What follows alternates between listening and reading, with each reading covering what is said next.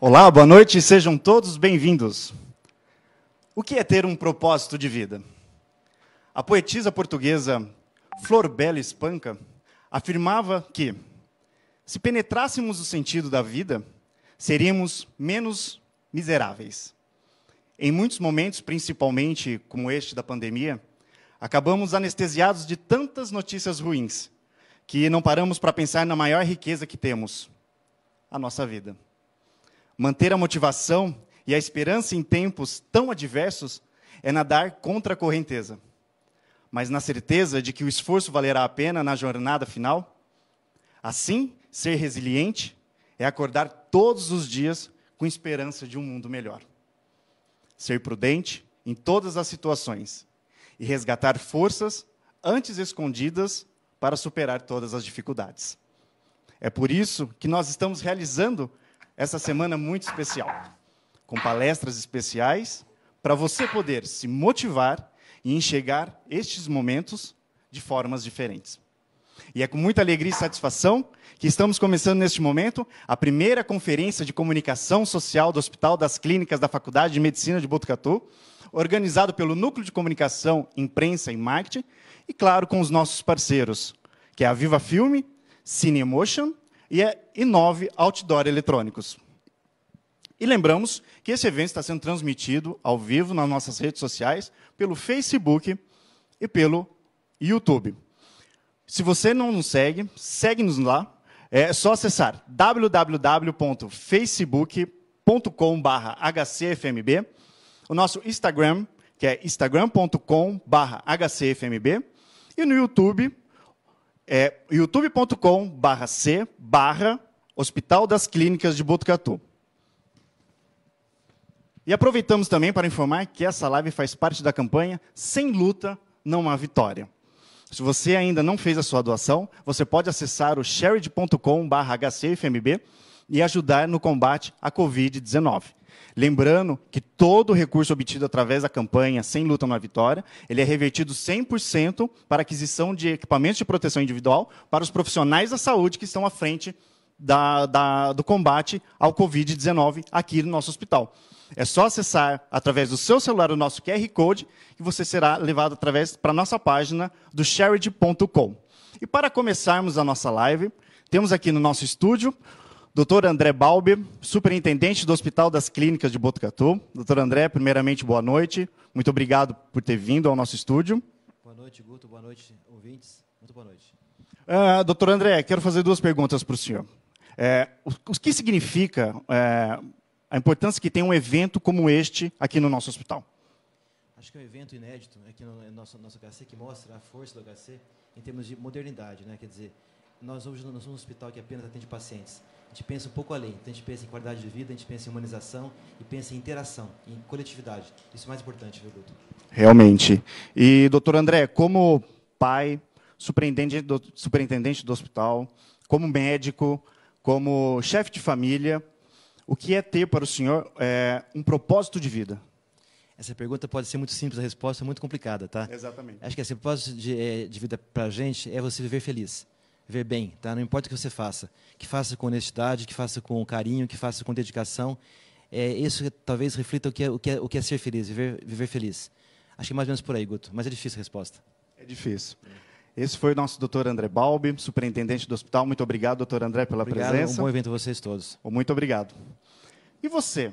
Você sabe o que o HC faz por você? Você sabe da grandiosidade do nosso hospital?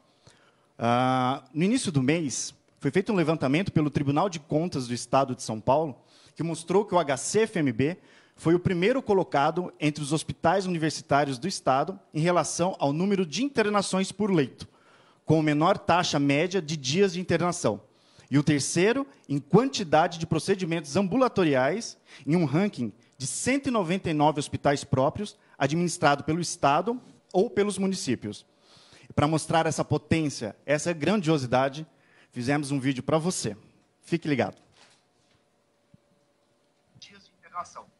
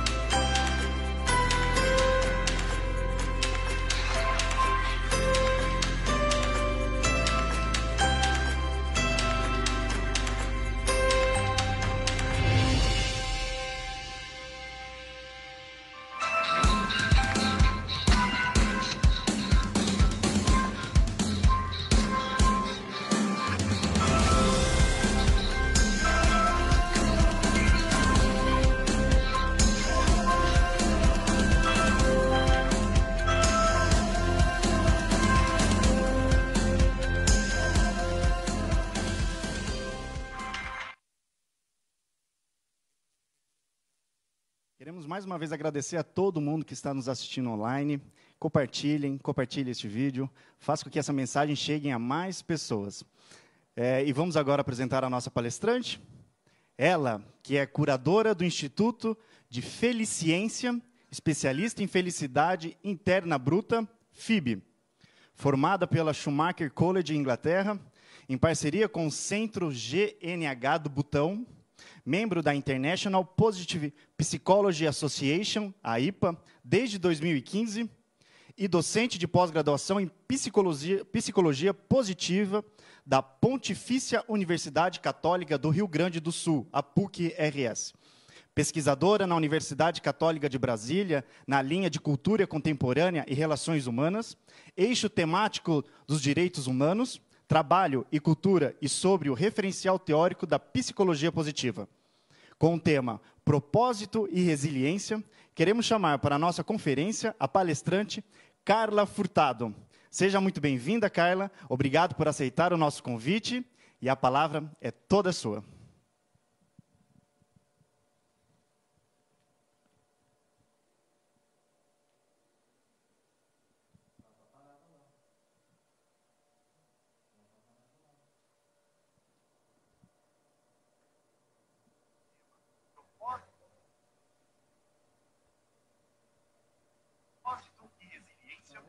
Chamar para a nossa conferência a palestrante Carla Furtado. Seja muito bem-vinda, Carla. Obrigado por aceitar o nosso convite.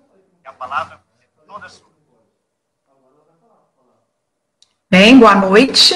É um prazer imenso estar aqui. Eu quero começar, obviamente, agradecendo ao doutor André, superintendente do hospital, e a todo o time de comunicação do hospital pela possibilidade de estar com vocês é, enfim, onde quer que vocês estejam, de poder chegar às casas de vocês para uma conversa muito importante, é, que é uma conversa sobre propósito. Muito obrigada. Vamos só checar aqui se está tudo certo. Ok. Eu vou nessa conversa, que vai ter um tempo de duração para que a gente possa ali, eu estou calculando, para que a gente possa ter algum tipo de interatividade, responder algumas perguntas de vocês dentro do nosso tema, de, perdão, dentro do tempo que nós programamos, eu vou compartilhar ah, algumas imagens, algumas informações que podem ajudar vocês a passearem comigo por esse tema riquíssimo. Como o doutor André falou, cuja resposta pode ser muito simples e muito difícil, mas quero trazer para vocês principalmente elementos é, muito sólidos sobre o que de fato é propósito. Então, todo o meu referencial, a partir do primeiro slide, não vai ser de maneira nenhuma aquilo que eu acho que é propósito, mas eu vou ser apenas a porta-voz do que hoje a ciência é, especificamente a psicologia, nessa nossa conversa de hoje, fala sobre propósito. E a gente vai fazer uma correlação também muito interessante e muito rica ah, sobre o impacto do propósito em aspectos diferentes da nossa vida. Então, vamos lá, venham comigo e vamos fazer esse passeio por esse tema que é encantador e vocês vão entender já nos primeiros slides por que, que a gente tem tanto interesse pelo tema propósito, por que, que existe tanta adesão de nós, seres humanos, a esse tema. Por que procuramos esse sentido, significado e propósito? É, em primeiro lugar, eu, eu quero dizer para vocês que nós vamos passar principalmente pelo tema propósito, vamos passar pela questão da resiliência, que eu acho que nós não podemos deixar de abordar no, no, momento em que vivemos, acho que é de grande utilidade para quem trabalha no hospital, para pacientes, para a sociedade, para qualquer pessoa que esteja nos acompanhando nesse momento. Acho que qualquer aprendizado sobre resiliência, neste momento da nossa vida e da nossa história, nesse momento sócio-histórico, só pode é, nos ajudar. Né? Lembrando que são todos é, conhecimentos científicos. Ah, essa conversa eu dei um, um título a gente vai passear pelo propósito, pela resiliência, mas trabalhar e ser feliz de propósito. E aí a gente vai poder ver essa relação é, entre trabalho, felicidade, felicidade, propósito, trabalho e propósito, e a gente vai poder ver que estão todos intimamente relacionados. Até um certo tempo, é, era muito natural e ou melhor, naturalizamos algo que não é natural, que era a ideia de que trabalhar e ser feliz eram caminhos distintos. Usualmente se pensava, posso falar do tempo em que eu entrei no mercado de trabalho, que ainda foi, não contem para muita gente, mas foi no século passado, é, literalmente, a gente buscava uma afinidade com o tipo de profissão que a gente ia desenvolver, com que a gente ia estudar, podíamos buscar uma vocação, mas não necessariamente falávamos em felicidade. Trabalhar e ser feliz não fazia parte das nossas conversas cotidianas. A gente poderia ter, chegar a ter satisfação no trabalho, mas não como um objetivo, como uma meta. A gente buscava essencialmente, na época que eu entrei no mercado de trabalho, talvez muitos de vocês que estão me ouvindo, nós buscávamos segurança, nós buscávamos algum, algum tipo de estabilidade. De alguns anos para cá, a conversa sobre felicidade começou a fazer parte é, daquilo que a mídia divulga, é, das nossas conversas pessoais, muitíssimo presente nas mídias sociais, em posts, em conteúdos. E isso não é à toa. É preciso que a gente compreenda que a felicidade não é uma moda, não entrou na moda. A felicidade, na verdade, hoje, ela a gente conhece mais sobre felicidade.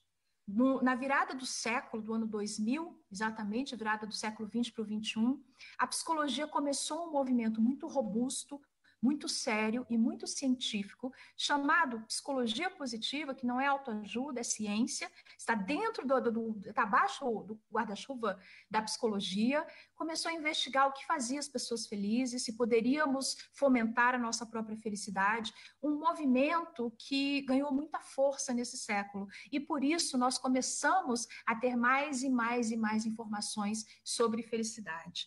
E essa pergunta, trabalhar ou ser feliz, começou a fazer muito pouco sentido para a gente. Começou a parecer estranho que a gente tivesse que decidir entre trabalhar, né, ter alguma segurança, enfim, alguma previsibilidade na vida, ou ser feliz. A pergunta não é essa mais. A pergunta é como trabalhar e ser feliz. Aí a gente vai ter que derrubar alguns mitos acerca da felicidade, a gente vai ter que simplificar essa compreensão de felicidade mas eu espero que, no mínimo, depois dessa nossa conversa, é, vocês fiquem pelo menos incomodados, né? Um incômodo depois de uma conversa ou de uma live ou uma palestra é um bom produto. Se aquilo nos instiga, já fez, né? Já cumpriu a sua função. O que, que acontece quando a gente começa a ficar desconfortável sobre não nos sentirmos felizes fazendo o que fazemos?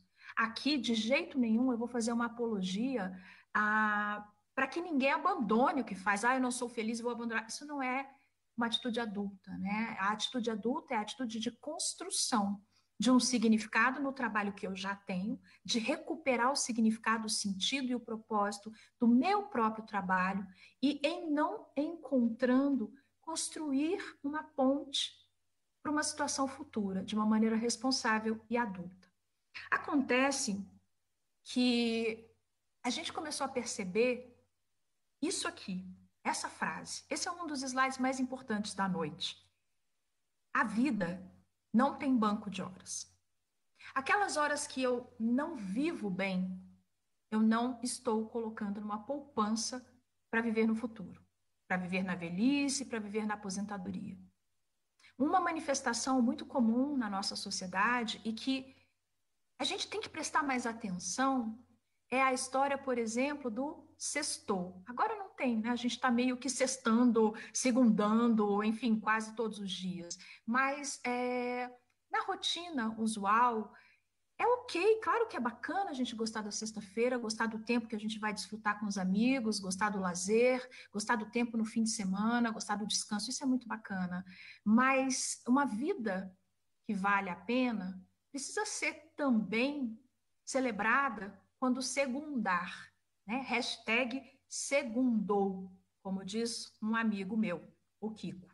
Ah, então é muito importante que a gente entenda que esse trabalho que a gente tem, é, ele precisa se tornar nosso amigo novamente. Talvez a gente precise revisitar aquilo que nos motivou, e eu estou falando essencialmente, principalmente, com profissionais da saúde, né? Eu sou convidada do hospital para falar.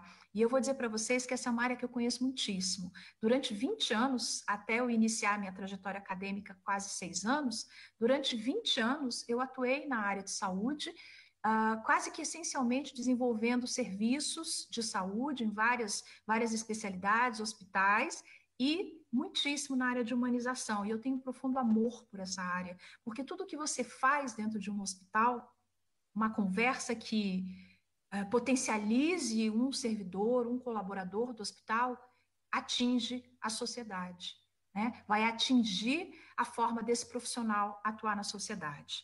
Então, a gente começou a entender que não dá para desperdiçar o tempo, eu preciso aprender a ser feliz agora. Essa ilusão que se tinha há algumas décadas de que o dia que eu me aposentar eu vou ser feliz, Está é, tá muito claro que isso é uma ilusão, porque a felicidade passa por um aprendizado, e se eu não aprendi a ser feliz ao longo da minha vida, não há nenhuma, quase nenhuma possibilidade que um dia eu vou acordar na terceira idade, aposentado, sabendo como é que se vive uma vida de uma maneira feliz.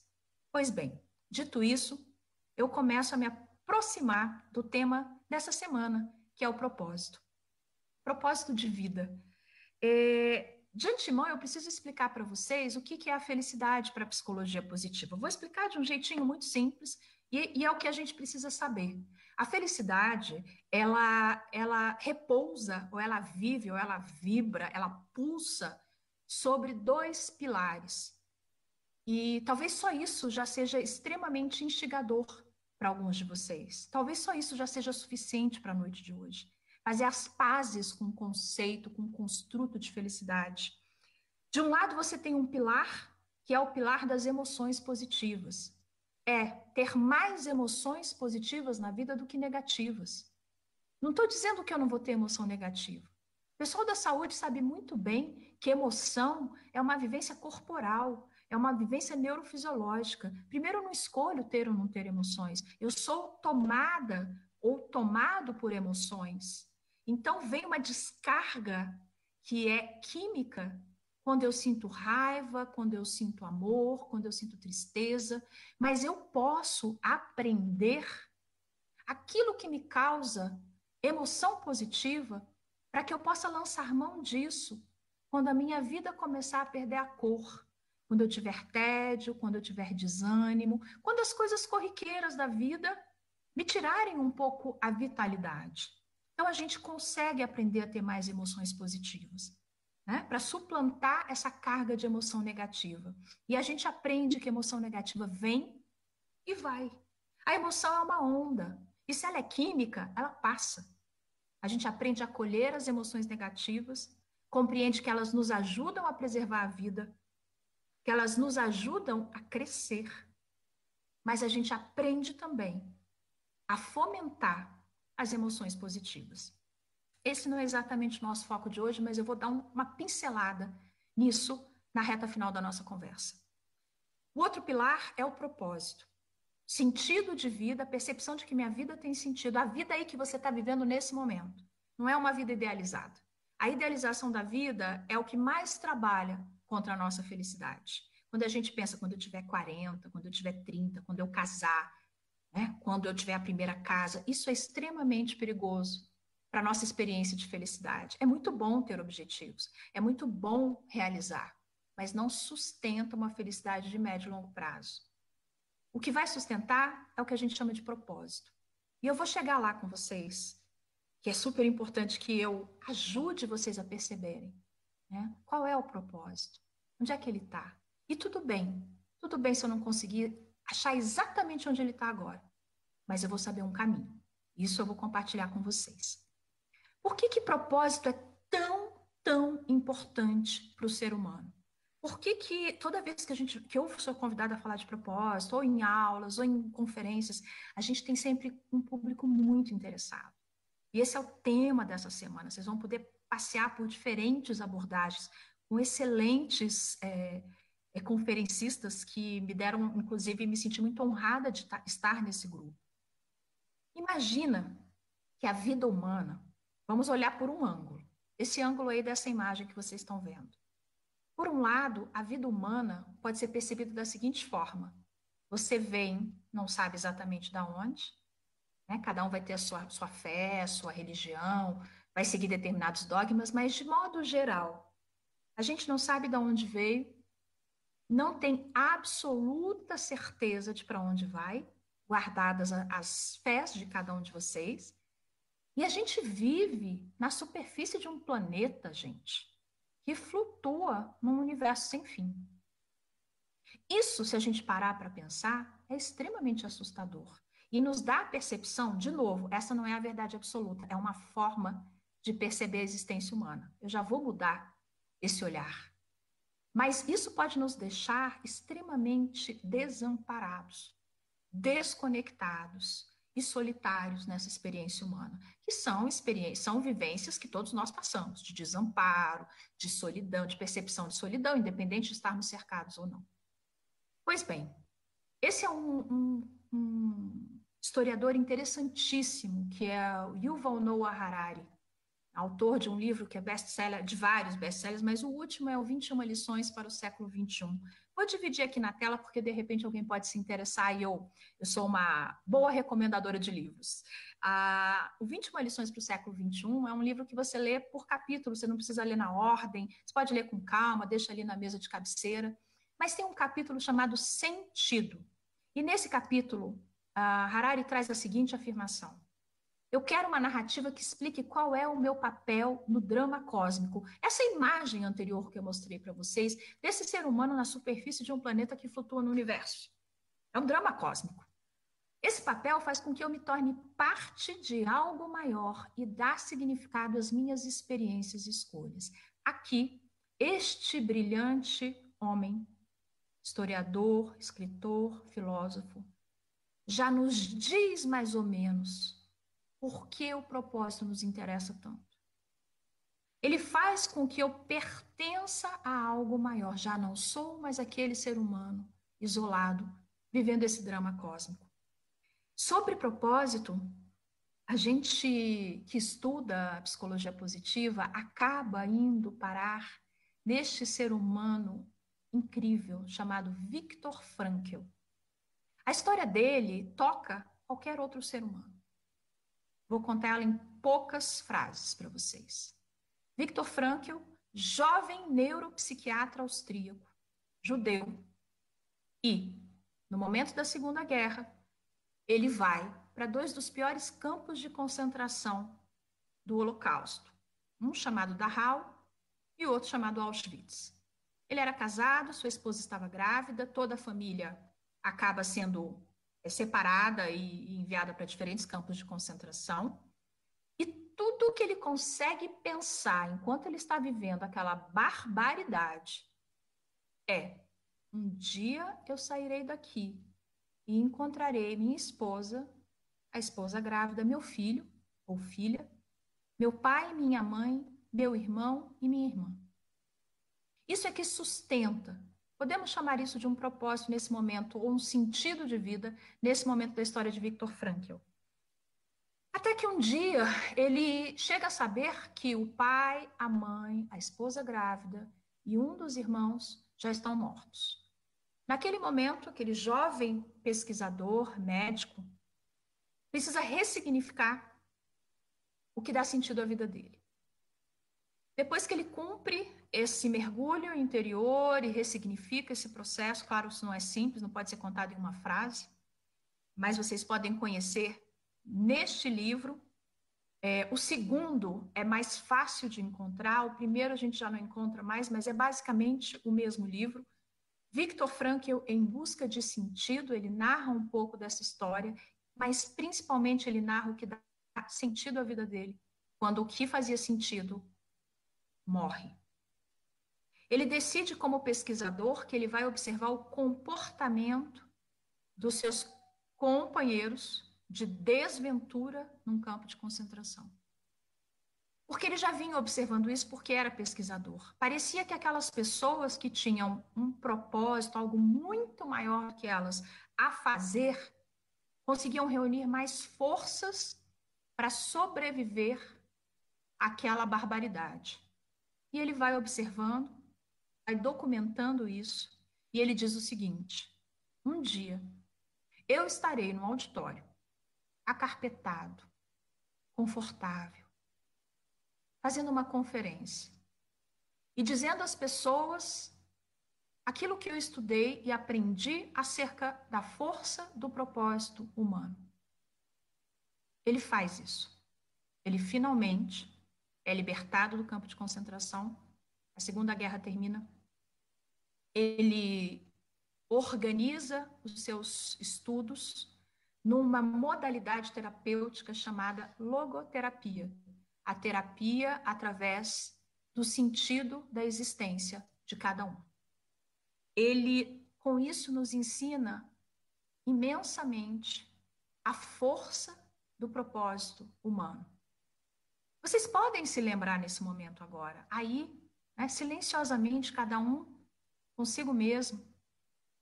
Com certeza, olhando para a trajetória de vocês, vocês vão reconhecer o momento em que um propósito sustentou vocês no meio de um tsunami. Eu costumo chamar o propósito de âncora. O propósito nos sustenta, nos mantém em pé. Quando tudo à nossa volta, algumas vezes, felizmente poucas vezes na vida, desmorona. Aqui a gente tem a. Eu trago à tela duas pessoas que não são contemporâneas. De um lado, Victor Frankl, do outro lado, do outro lado Nietzsche, filósofo. Eles disseram coisas muito parecidas. E eu não posso citar Victor Frankl sem trazer Nietzsche, que disse isso quase 100 anos antes. Quem tem um porquê enfrenta quase qualquer como. Isso é um propósito.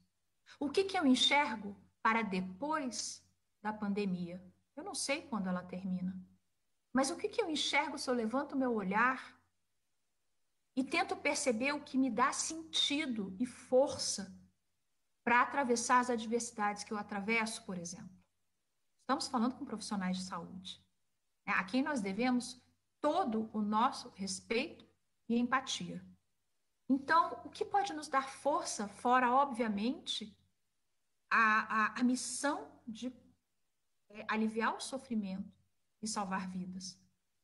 O que vem depois né, desse período que tanto demanda desses profissionais? Eu quero trazer mais elementos sobre o propósito, porque existem existe um especificamente que eu não posso deixar de mencionar, para que a gente não confunda propósito com objetivo de vida, com metas. O que, que a gente tem de características do propósito muito peculiares? Ele, ele dá sentido para a nossa vida, ele motiva. Lembrando que a motivação é uma coisa que vem de dentro.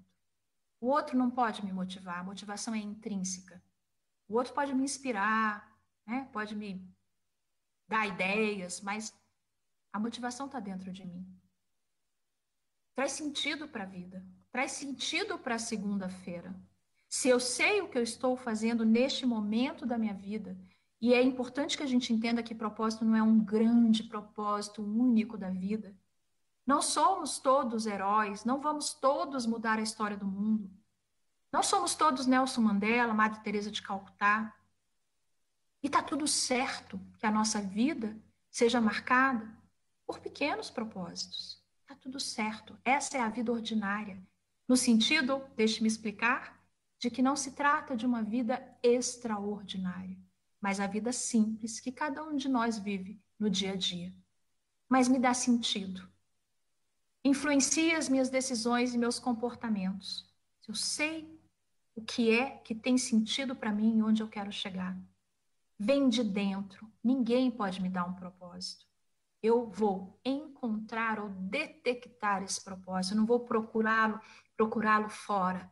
Eu vou escutar dentro. Eu vou deixar algumas sugestões práticas para vocês para a questão da percepção de propósito.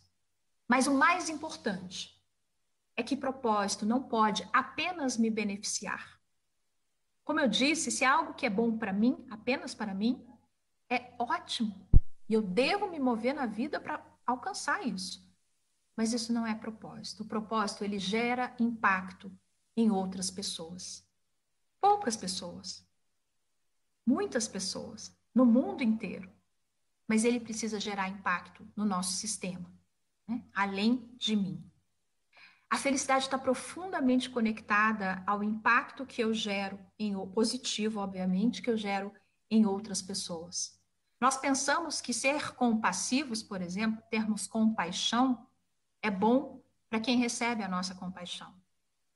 A gente já sabe, a ciência sabe, aqui falo da psicologia e falo também da neurociência, que quando eu faço algo por alguém, eu sou, inclusive fisiologicamente, beneficiado. Existe uma descarga química que me gera bem-estar. Isso eu atribuo a uma inteligência absoluta da vida, né? do princípio biocêntrico, do princípio da vida, para nos manter conectados enquanto espécie. Para permitir, inclusive, que a nossa espécie se perpetue, né? que ela se perpetuasse e chegasse até aqui. O propósito é um dos, uma das necessidades básicas humanas. Aí tem muita gente que pensa que eu estou falando da famosa pirâmide de Maslow, que já ganhou dois outros níveis, que são quais são as necessidades humanas? Tem gente que vai dizer bateria e Wi-Fi. Não, não é disso que a gente está falando aqui.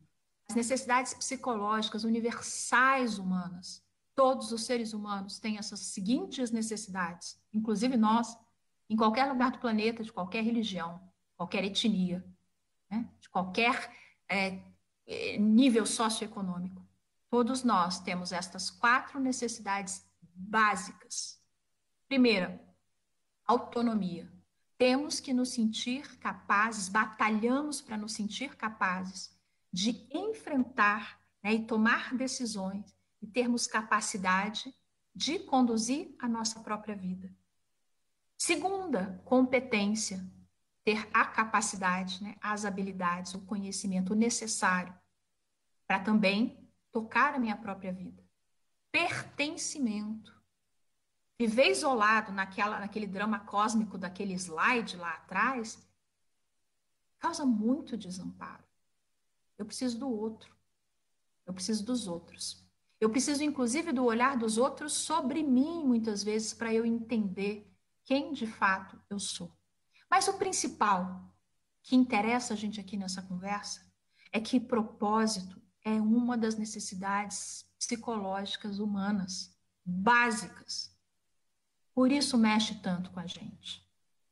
Por isso causa tanto impacto quando a gente percebe que existe um propósito dando sentido para a vida da gente, em operação, é um propósito em função, um sentido em operação, saiu só da minha cabeça e entrou na minha vida. E muitas vezes eu me interesso também muito pelo tema. Isso é algo que a gente vê corriqueiramente. No âmbito do trabalho, quando eu percebo que o meu trabalho ah, tem propósito, eu me sinto mais feliz. E eu já vou elucidar também o que, que é isso, essa história de propósito no trabalho. Só que, infelizmente, no planeta, cerca de 37% apenas das pessoas compreendem que seu trabalho tem propósito. Não é que o trabalho não tenha, é que talvez elas não saibam exatamente o que é propósito. E a gente pode elucidar isso.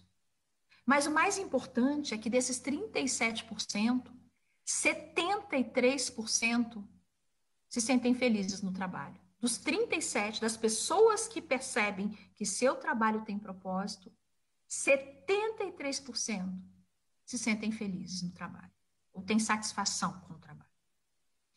Isso mostra para a gente uma relação direta em perceber propósito naquilo que eu faço profissionalmente e me sentir satisfeito com esse trabalho. Isso não é uma experiência 40 horas por semana, se eu trabalho 40 horas por semana.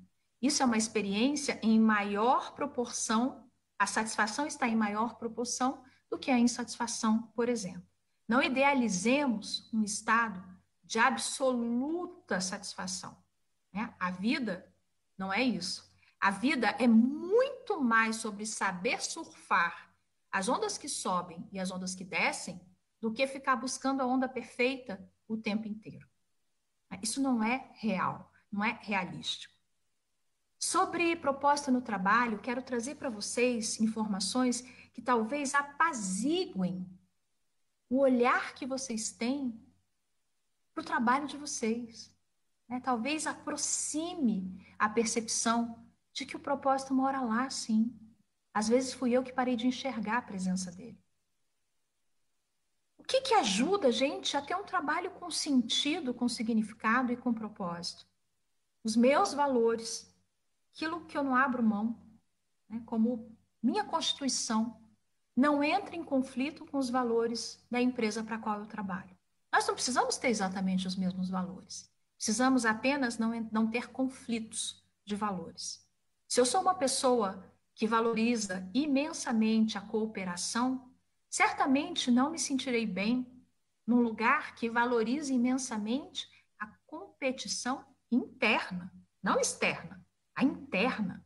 Existem empresas com esse tipo de, de viés. Isso é uma, é uma forma de ser. Mobiliza suas forças de caráter. A gente aprende também, ao investigar a felicidade, que a forma mais duradoura de felicidade é a felicidade construída sobre um sentido e um propósito, que eu vivo quando eu expresso, quando eu, através das minhas mãos, através da forma como eu toco o, o mundo, as pessoas à minha volta, através do meu trabalho, quando os meus valores, as minhas virtudes conseguem se expressar nas minhas ações corriqueiras. Isso é força de caráter. Eu vou deixar é, uma, um link para que vocês possam descobrir as forças de caráter de vocês. Já vem, acho que no próximo slide. Propicia desenvolvimento pessoal, o trabalho, e não necessariamente dentro de uma sala de aula. Não é o plano de treinamento. Também o plano de treinamento. Mas o que eu aprendo e como eu cresço, principalmente diante dos desafios que o trabalho me traz a partir das relações que eu estabeleço no trabalho. Eu não aprendo só dentro de uma sala de aula. Aliás, cada vez menos será dentro de uma sala de aula formal. Uma outra, uma outra questão muito importante é a possibilidade de eu desenvolver relações sólidas. Temos estudos que mostram que pessoas que têm, por exemplo, um amigo, amigo no trabalho, sentem maior satisfação no trabalho. Relações, relações. Um outro estudo que eu tive a oportunidade de assistir, uma aula esse ano com um grande professor da Universidade de Oxford, ele nos mostrou que de vários itens, isso usando muitos dados uh, do mundo inteiro, as relações no trabalho são um item, constituem um item que tem o maior impacto na nossa satisfação com o trabalho. E, por fim, essa percepção de que meu trabalho impacta positivamente a sociedade. Não tenho dúvidas que vocês vivam isso no hospital cotidianamente. Talvez a gente se dessensibilizou, o que é muito natural. Às vezes, coisas lindas à nossa volta e simples, ordinárias, viram paisagem, a gente não percebe mais. Aqui eu deixo para vocês o link para o teste de forças de caráter. É muito importante que eu saiba quais são as minhas forças, aquilo que me constitui. Todo ser humano tem 24 forças, de acordo com esta abordagem da psicologia positiva. Todos temos as 24. E no momento em que eu faço o teste, e isso pode variar de momento a momento, eu identifico cinco forças que são chamadas forças de assinatura. As forças mais presentes, mais latentes na minha vida nesse momento. E eu sugiro que vocês se arrisquem a descobrir. Vou deixar aqui uns instantezinhos para que vocês printem essa, esse link. A a gente preparou um link para que vocês caiam diretamente na, na página do teste. É um teste sem custos, é um teste validado cientificamente. Mais de 10 milhões de pessoas já fizeram é, esse assessment no planeta, no mundo todo. E, e ele vai trazer para vocês o ranking dessas 24 forças. E eu já convido vocês a, por favor, não procurem no rodapé quais são as forças menos, menos, lá, menos presentes. Por favor, olhem para o que há de positivo. Olhem para o que há de certo com vocês. Olhem para aquilo que dificilmente alguém nos pergunta ao longo da vida, dificilmente nós nos perguntamos ao longo da vida. O que há de certo comigo? O que me faz único? O que me faz valoroso? O que me faz virtuoso? E eu devo usar isto, essas forças, deliberadamente. Porque, como eu disse há alguns instantes, uma vida feliz, uma vida construída com sentido, com propósito e vivida a partir das forças, vivida. Não adianta fazer o teste e descobrir quais são. Eu tenho que usar. Eu vou exemplificar para vocês. São 24 forças divididas em seis grupos de virtudes. E eu tenho, por exemplo, usualmente, varia um pouquinho de posição, a perseverança. E eu me lembro a primeira vez que eu vi o meu teste há muitos anos, eu falei: nossa, que coisa mais sem graça, o meu colega aqui do lado tem amor como força de assinatura. Mas aí eu descubro que a perseverança está no grupo da coragem. E a coragem é uma linda virtude. E que tudo que eu fiz ao longo da minha vida, e se eu estou agora conversando com vocês sobre felicidade, é porque eu tive muita perseverança. E aí eu reconheço esse valor em mim e passo a usá-lo essa força, passo a usá-la deliberadamente, quando as ondas da vida me deixam desconfortável. Eu sugiro que vocês passeiem por esse teste. Custa nada, não vão perder nada. Experimentem. E ele vai é, enviar para o e-mail de vocês um relatório, né, descrevendo o ranking das forças e também mostrando para vocês o significado de cada força. É importante que a gente entenda. Propósito, se eu não faço ideia de onde ele está, eu já digo para vocês que 100% de certeza está dentro. Isso eu posso assegurar vocês, está dentro de vocês. Mas se está difícil localizar, eu tenho sempre três orientações. Primeiro delas é intenção. Estabeleça deliberadamente, cognitivamente, com toda a clareza, a intenção de ter mais vida na sua vida, trazer mais vida à própria vida. A vida precisa ser serena, a vida precisa ser pacífica, a gente não precisa viver em euforia. Mas eu não posso ser uma pessoa que está passando pela vida esperando a sexta-feira. Eu vou ter que fazer um trajeto, um caminho para descobrir onde está o sentido nessa vida que eu já tenho, antes de qualquer coisa. Isso eu começo a partir de uma intenção. Um grande pensador, que me foge agora o nome, é, diz o seguinte: a intenção não é uma força humana. A intenção é a maior força humana. O que Gandhi teve na Índia, para libertar a Índia, foi antes de tudo intenção.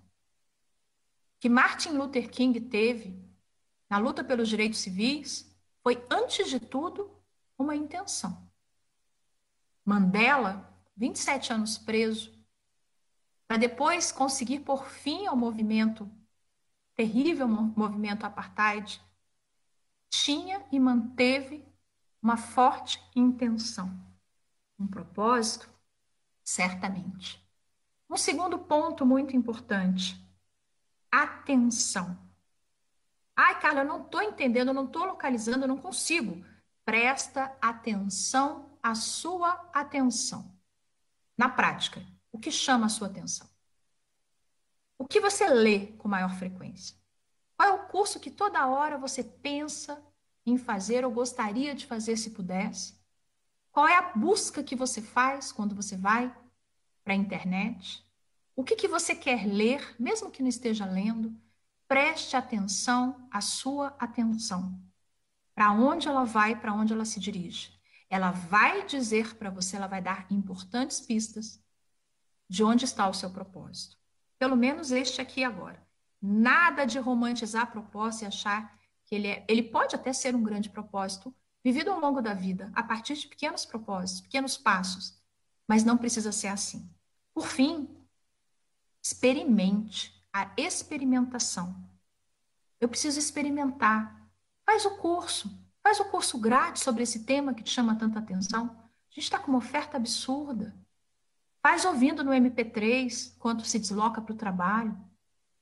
Busca informação, testa, experimenta, conversa com pessoas envolvidas com aquilo que te interessa. Se aproxima. Se aproxima. A minha grande transição profissional se deu num processo de experimentação. Eu, eu talvez não soubesse o que estava buscando quando encontrei o meu atual caminho profissional e de vida?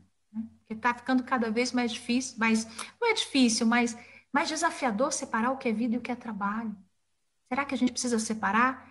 Não falo das horas que a gente vive no trabalho, mas do sentido, né? Do sentido.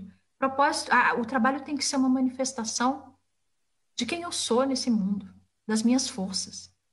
E é claro que eu falo aqui de um lugar da maturidade, da vida que eu já vivi, dos caminhos que eu já fiz, dos erros que eu já cometi. Mas eu digo para você que isso é absolutamente possível.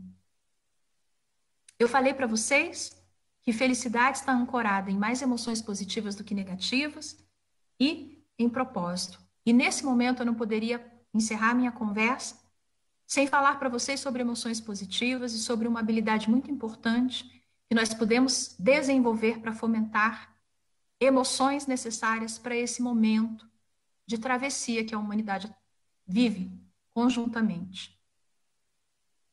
É, eu quero falar para vocês sobre a força do florescimento, ou a possibilidade de florescer, que é um conceito muito importante para nós na psicologia positiva, em momentos de adversidade. Eu quero dizer para vocês que não necessariamente os únicos frutos que nós vamos colher dessa grande travessia que estamos todos fazendo será unicamente de perdas e sofrimentos. Sim, é óbvio que isso vai acontecer, isso está acontecendo. Mas existe a possibilidade de crescimento e florescimento em meio à adversidade.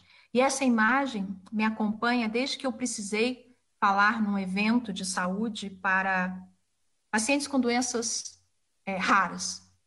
E ela me veio muito forte alguns dias antes, e ela me acompanha há alguns anos, que é a possibilidade da beleza em algo rústico, da borboleta tão delicada, na pele desse crocodilo tão áspera. Essa é uma imagem muito comum numa região da Amazônia, isso não é único. As borboletas dessa região, elas se nutrem de determinados elementos que estão na pele desse crocodilo. Existe beleza, às vezes, no sofrimento. E como eu estou falando num evento de um hospital, vocês vão entender absolutamente do que eu falo. Quando um paciente vai a óbito e a família retorna para agradecer. Existe gratidão no luto. Uma coisa não exclui a outra. Esse crocodilo que nos causa aversão e medo, ele pode conviver com a borboleta. Existe essa possibilidade. Então eu quero deixar aqui esse, essa possibilidade do, do encontrar, né? encontrar crescimento no sofrimento. Aqui eu trago mais uma referência importantíssima para vocês da área de saúde, para todos nós, para todos que estão assistindo, que é a seguinte: é, essa é Elizabeth Kubler-Ross, psiquiatra suíça, aquela psiquiatra que organizou a compreensão do processo de luto, a, a, a negação, a raiva, a barganha e a aceitação. E ela trabalhou com a, o primeiro grupo de pacientes HIV positivos nos Estados Unidos, lá na década de 1980. E ela, nos seus relatos, diz que muitos diziam: este último ano de vida, eles, eles tinham mais ou menos uma expectativa de vida de um ano depois do diagnóstico, este último ano de vida foi o, o principal ano da minha existência. E aí, Elizabeth Kubler-Ross nos presenteia com essa citação. As pessoas mais belas que conheci foram aquelas que conheceram o sofrimento e encontraram seu próprio caminho para fora dele. Essas pessoas têm uma apreciação e uma compreensão da vida que as preenche de compaixão, gentileza e uma profunda inquietude amorosa. Eu insisto aqui nessa reta final para convidar você a encontrar a beleza desse exato momento. Deste exato momento. Eu vou passar esse slide porque eu quero chegar aqui. Essa é uma obra da famosa artista plástica Frida Kahlo, que a gente não precisa necessariamente conhecer a obra, mas todos nós já ouvimos falar. E quando a gente estuda resiliência no instituto que eu dirijo, a gente faz um percurso pela, pela vida e pela obra dela. Porque Frida Kahlo foi um, um ícone de resiliência, dessa capacidade de se reordenar após o caos, que todo ser humano tem. E que todo ser humano pode fomentar e aprender. Mas essa imagem também é uma imagem que eu quero que fique aí, não na retina de vocês, mas que fique aí na, na memória de vocês, que é a obra As Duas Fridas, 1939. Ela tinha um profundo sofrimento relacionado a, ao seu casamento com Diego Rivera, casamento muito é, tumultuado, e todas as dores que ela sofria por um acidente que ela teve na juventude, e ela busca nela mesma a melhor amiga. A gente vê aí uma transfusão, ela está transfundindo de um coração de Frida para o coração de outra Frida. Então, existe também a necessidade de, de, perante as nossas dores, junto com um propósito, um sentido, não quer dizer que eu não sinta dores, que eu não sofra, que eu não desanime. Existe a necessidade da autocompaixão. E que ninguém pense que autocompaixão é piedade, porque não é. Ao estudarmos compaixão, aprendemos que compaixão é resposta a sofrimento. Quando eu respondo ao sofrimento de alguém para aliviar ou para retirar absolutamente o sofrimento dessa pessoa, eu estou sendo compassivo. E se tem uma coisa que eu preciso ser para ser compassivo, para aliviar sofrimento no mundo, é corajoso. Então, a autocompaixão é, antes de tudo, um movimento de absoluta coragem. Quando eu olho para mim e eu acolho o meu sofrimento, e eu cuido da minha dor, assim como eu cuidaria da dor de outra pessoa. Lembrem-se das duas Fridas. Guardem essa imagem. Ela é muito potente. É um arquétipo extremamente potente. Estamos no penúltimo slide e eu quero dizer o seguinte: a gente só não pode se perder de maneira autocentrada. Claro, acolher sempre as nossas dores. Mas nós precisamos lembrar que o que nos sustenta, porque somos humanos, porque a nossa espécie necessita disso, porque somos mamíferos e os mamíferos precisam de conexão. O que nos sustenta são as nossas redes de apoio social e afetivo, as redes reais. E que ninguém tenha medo se nesse momento parar para pensar e descobrir que só tem uma pessoa para quem pode ligar às três horas da manhã pedindo ajuda. Não porque a casa está pegando fogo, porque se a casa pega fogo, a gente liga até para desconhecido, mas porque existe um incêndio dentro da gente. Se você tem uma pessoa, você tem uma rede. Não é quantitativo. Quantita quantidade é importante para as redes sociais de algumas pessoas. Na vida real, o que conta é a qualidade das relações. Nós sabemos que é muito mais fácil se reerguer se eu tiver exatamente essa imagem da rede de suporte. Se eu cair do trampolim e uma rede me amparar. Aqui simbolicamente, mas são as pessoas. Mas estudos mais recentes já nos mostram que existe um efeito trampolim ou seja, eu não só me restabeleço, mas muitas vezes eu fico melhor e mais forte, porque havia alguém para me sustentar. Então, nessa trajetória, nessa travessia, eu saiba acolher a mim mesmo, mas que eu saiba nutrir as relações que são dessa rede, dessa imagem que vocês veem aí. E, por fim, eu vou para esse slide aqui. Eu sou uma voraz consumidora de literatura e poesia, principalmente, porque ajuda a apaziguar, né, a, a equilibrar tanto tempo que eu tenho que dedicar para o estudo científico. Então, para não me perder né, do meu aspecto humano, é, eu faço um balanço a partir da literatura. E nesse momento que a gente vive, e se porventura alguns estão vivendo desafios maiores, porque, minha gente, essa história de que estamos todos no mesmo barco não é verdade. Essa é a primeira coisa que a gente tem que aprender a enxergar, inclusive para sermos compassivos. Estamos na mesma tempestade, mas alguns têm embarcações mais sólidas, outros não. Mas todos somos seres humanos, todos temos a possibilidade de acessar o sentido da vida e o propósito. Todos temos capacidade de desenvolver resiliência, de acolher as nossas dores, de nutrir as nossas relações vitais. E eu divido com vocês um trechinho de um escrito de um filósofo chamado Albert Camus, francês, muito curioso porque ele escreveu um livro em 1940, mais ou menos, chamado A Peste, que virou best-seller agora. Porque a peste conta a história de uma doença infecciosa que atingiu uma cidade que precisou entrar em quarentena.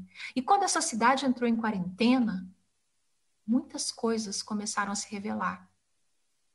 Quem era empático, quem era compassivo, quem era egoísta, quem ajudava os outros, quem não ajudava. Quem pensava farinha pouca, meu pirão primeiro. Isso pode falar muito dos nossos, das nossas experiências desse momento. Vamos lá. No meio do ódio, descobri que havia dentro de mim um amor invencível. No meio das lágrimas, descobri que havia dentro de mim um sorriso invencível. No meio do caos, descobri dentro de mim uma calma invencível. E finalmente descobri no meio de um inverno que havia dentro de mim um verão invencível. E isso faz-me feliz. Porque isso diz-me que não importa a força que o mundo atira contra mim, há algo dentro de mim mais forte que empurra de volta. Eu agradeço a oportunidade de estar com vocês.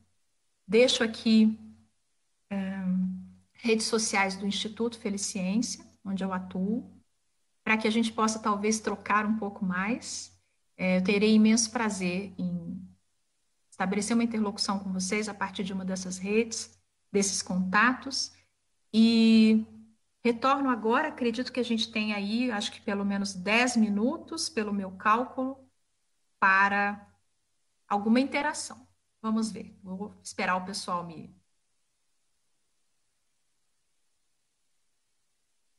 me sinalizar aqui.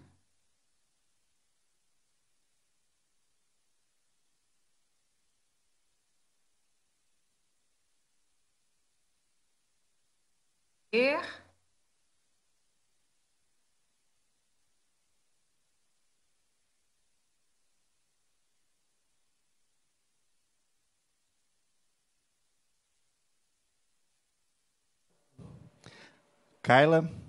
Em nome do HC e de todos os internautas que estavam acompanhando a live, é, queremos agradecer imensamente por trazer reflexões tão pertinentes ao nosso cotidiano, à nossa vida.